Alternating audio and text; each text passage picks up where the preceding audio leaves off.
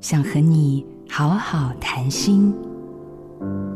心理学家 Gary Chapman 提出，人类的爱的语言可以分为五种，分别是肯定的话语、实际的服务、物质上的礼物、肢体的亲密接触，还有有品质的相处时光。这五种，每个人呢，其实都按照自己习惯的被爱的方式，就会很自然地发展出自己渴望被对待的方式。有些人呢，其实不太清楚自己擅长的是什么，也很少去好好的想。自己的爱是属于哪一种类型？如果你是一个很渴望得到另外一半的赞美的人，你如果遇到了一个不太擅长口语表达的另外一半，你可能就会觉得不被重视。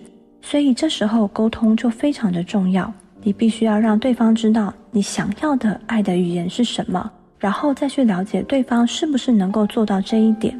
有的时候我们也要去观察对方擅长的表达是什么。可能对方很擅长的是实际上的服务，例如是接送啦，或是帮你准备吃的东西啦，这些也是对方爱你的一种语言和表现。我们要透过不断的了解双方的一些语言、双方的行为，才能够在爱里好好的感觉被爱。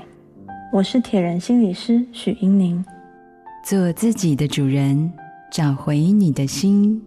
印心电子，真心祝福。好家庭联播网，中部地区古典音乐台 FM 九七点七，北部地区 Bravo FM 九一点三。